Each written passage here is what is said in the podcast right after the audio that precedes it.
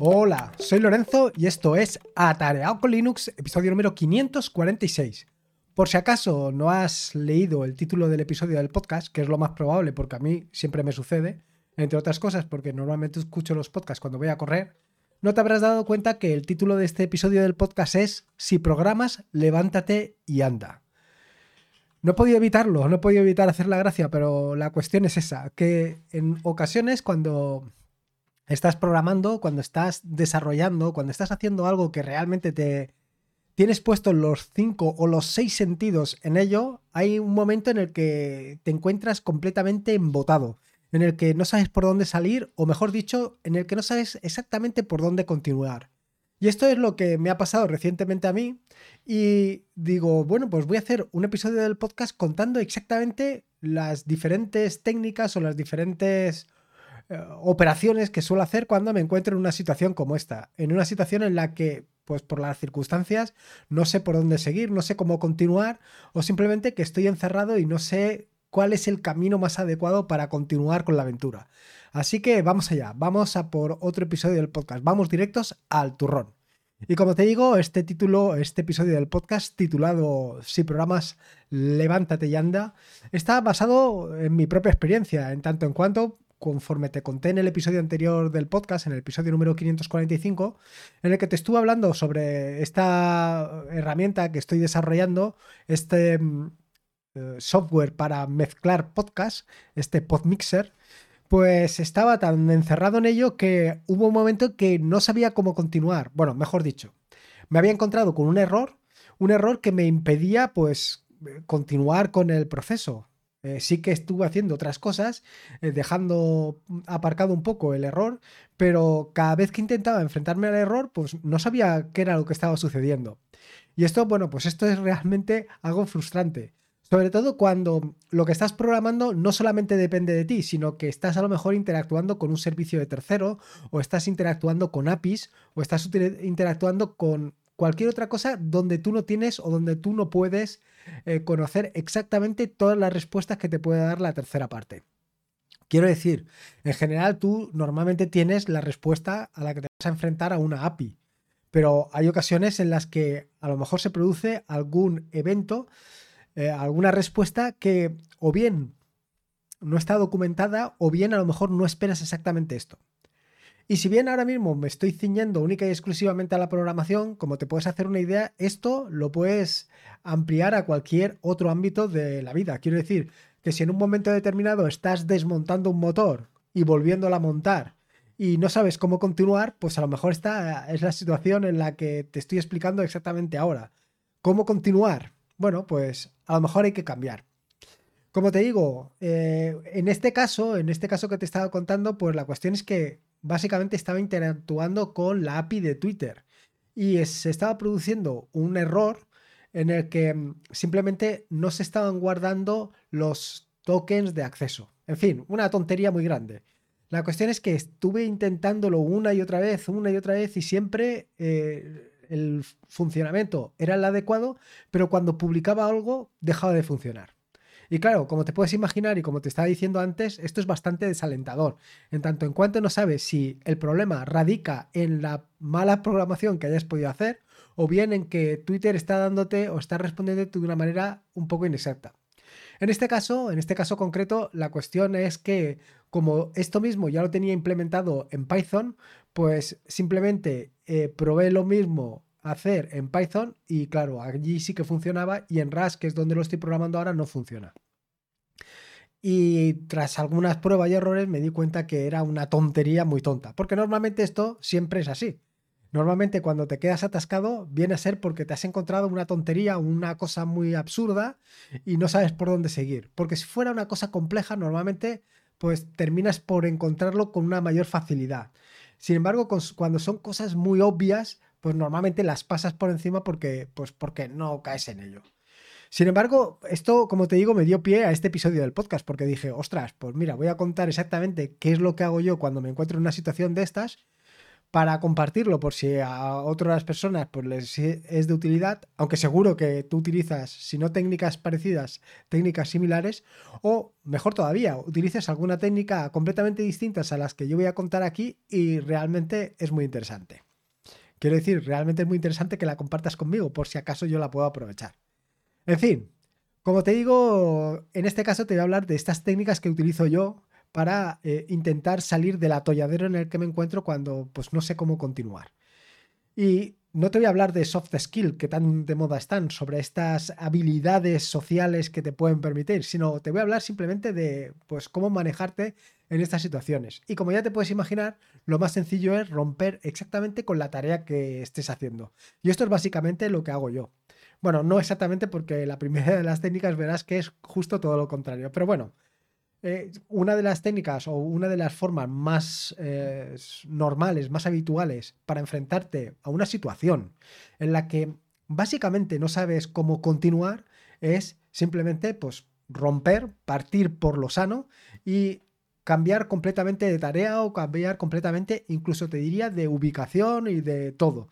Porque en, este, en ese momento, cuando haces esto, tu mente pues eh, cambia completamente de circuito y se puede hacer algo distinto y a lo mejor en ese momento pues lo encuentra.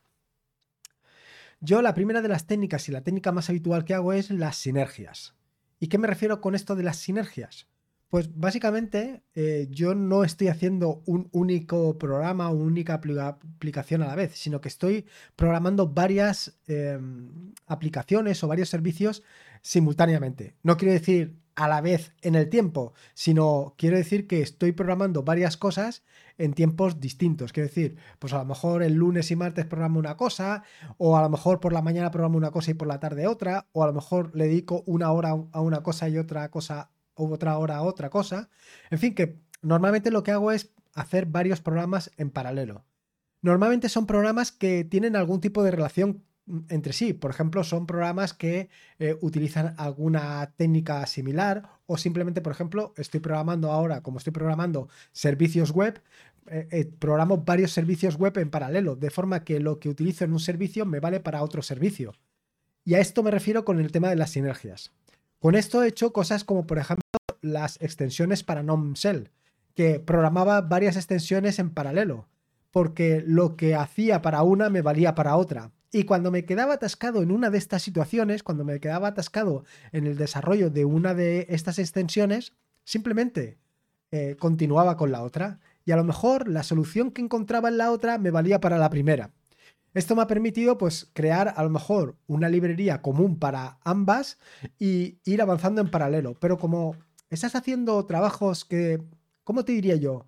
Que no son exactamente iguales, sino que más bien son parecidos. Pues esto vale para partir.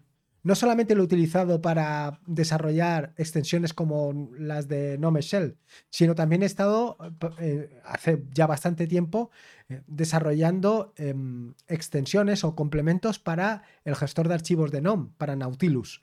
Pues eh, he hecho varios de ellos, incluso pues algunos para trabajar con archivos PDF que te permiten unir PDFs, separar PDFs todas estas técnicas, pues algunas, en el momento en que me encontraba atascado con alguna de ellas, pues lo que hacía era simplemente saltaba a otra.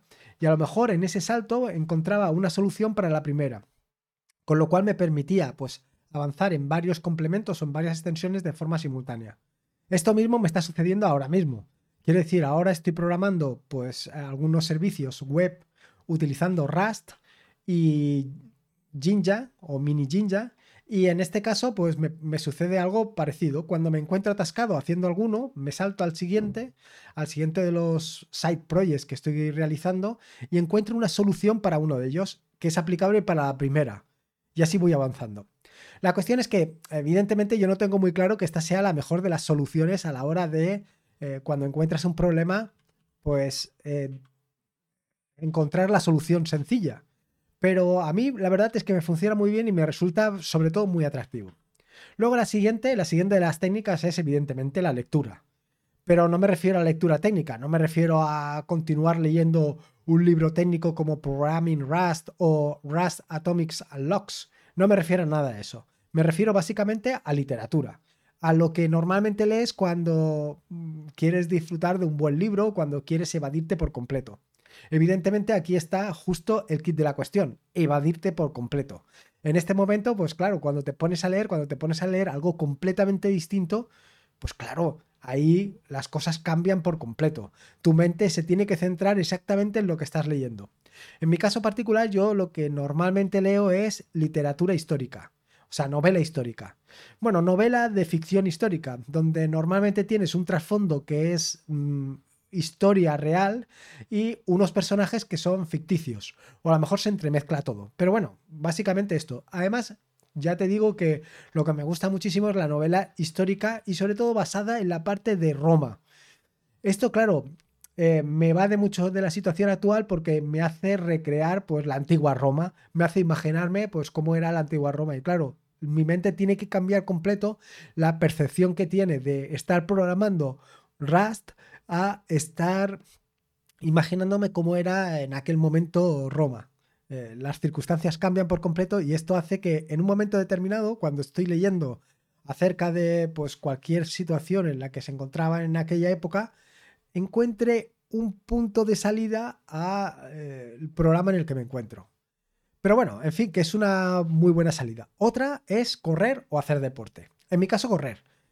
La cuestión es que, como ya he contado en más de una ocasión, yo lo que normalmente hago es cuando me levanto, pues lo primero es ir a correr.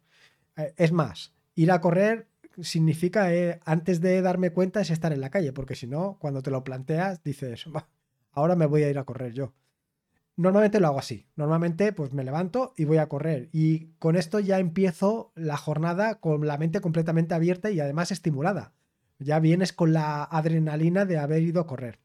¿Qué es lo que sucede? Pues lo que me sucede en ocasiones, no te quiero decir que me suceda siempre, pero sí que me sucede en ocasiones es que después de volver de correr, a lo mejor han transcurrido, pues, ¿qué te digo yo? Un par de horas y en esa par de horas después, pues me encuentro atascado.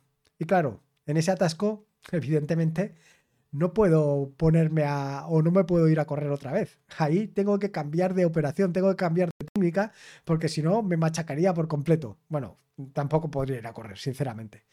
Pero la cuestión de correr es que sí que me permite evadirme bastante, porque no solamente se trata de que vaya a correr, sino que además de ir a correr, normalmente lo hago escuchando podcasts. Dependiendo del tipo de podcast, pues eh, me centro más en la historia que están contando en el podcast y entonces ya se complementa total porque eh, el podcast lo que tienes es que solamente lo escuchas y tienes que imaginarte lo que te están contando, con lo cual te tienes que centrar mucho en esta experiencia. Y de nuevo, la mente se evade. En ocasiones lo que me ha sucedido ha sido justo lo contrario, que a lo mejor estaba escuchando un podcast, un podcast concreto, y era un peñazo de podcast y claro, eh, me evadía por completo del podcast que estaba escuchando y me volvía a encerrar en el problema del que había intentado huir. Con lo cual esto era un poco un callejón sin salida. Así que, pues en estas circunstancias, una muy buena solución es simplemente andar. Es decir, si estás encerrado en casa, pues eh, sales de casa y te vas a andar. En este caso, a mí esta técnica tampoco me termina de funcionar, porque en muchas ocasiones lo que me he encontrado ha sido que me he ido a andar y en lugar de evadirme, en lugar de estar mirando eh, lo que me rodea, el entorno, lo que me encuentro es que eh, estoy andando de forma completamente automática y estoy pensando en el problema que me he dejado aparcado en casa. Con lo cual, esto tampoco termina de funcionar. Sí que me funciona cuando me voy a andar en pareja y sobre todo cuando me voy a andar en pareja y hablamos o estamos conversando mientras andamos. En ese caso sí, sobre todo si me centro en la conversación en la que estamos eh, participando. Porque si no puede ser un poco caótico, puede ser que esté pensando yo en la mona de Pascua y en lugar de estar em, hablando o participando en la conversación, estoy otra vez centrado en el tema de la programación y no me entero ni de una cosa ni de la otra. Eh, estas veces, quiero decir, las veces de ir a pasear en pareja realmente sí que me sirven para cambiar por completo el entorno y para volver a pensar. Y luego, por último, la última de las técnicas es dormir. Pero esto normalmente no lo hago adrede. Quiero decir que en un momento determinado, cuando estoy programando algo y me encuentro y no sé por dónde salir, no lo que hago no es irme a dormir, sino que simplemente pues dejo lo que estoy haciendo y a lo mejor pues eh, es de noche y me voy a dormir porque me toca irme a dormir. Y en ese momento, en el transcurso de la noche, sí que hay momentos en los que me he levantado, me he despertado y he dicho, ostras, esta es la solución. O a lo mejor al día siguiente nada más levantarme digo, anda, si estaba fallando en esto. Y es donde he encontrado la solución. Pero no es una técnica que utilice ex profeso para resolverlo. Así que esto es un poco más o menos las cinco técnicas que utilizo habitualmente. Para mí, la más normal es la primera de todas, la de las sinergias. Es decir, estar programando varios side projects en, en paralelo y en un momento determinado, pues encontrar la solución de uno de ellos para aplicarla en otro de ellos. Esto es lo normal.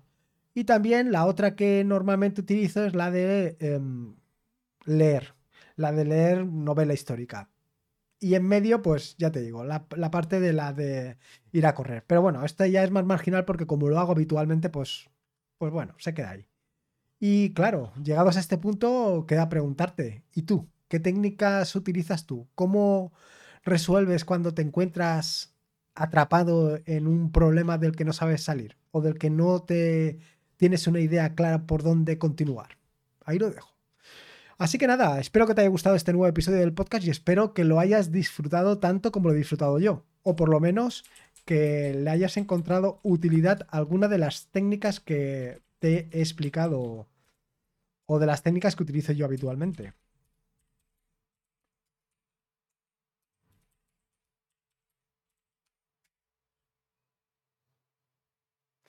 Nada, espero que te haya gustado este nuevo episodio del podcast y espero que lo hayas disfrutado tanto como lo he disfrutado yo. Recordarte que este es un podcast de la red de podcast de sospechosos habituales, donde puedes encontrar fantásticos y maravillosos podcasts.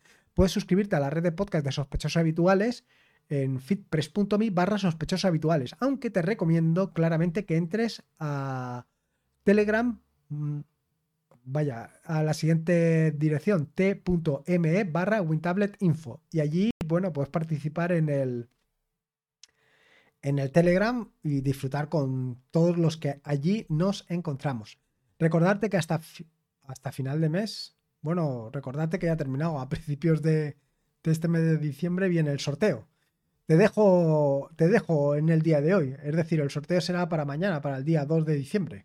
Así que eh, ya sabes, entra en Telegram y apúntate al sorteo. En, dentro de Telegram tienes que entrar en el tópico o sea, en Telegram, en, atareado con Linux, y está el tópico de eh, sorteo de Raspberry.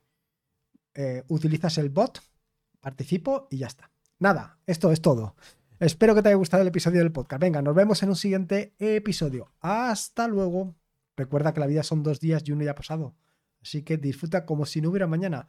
Si puede ser con Linux y con levántate y anda, mejor que mejor. Un saludo y nos escuchamos el próximo lunes.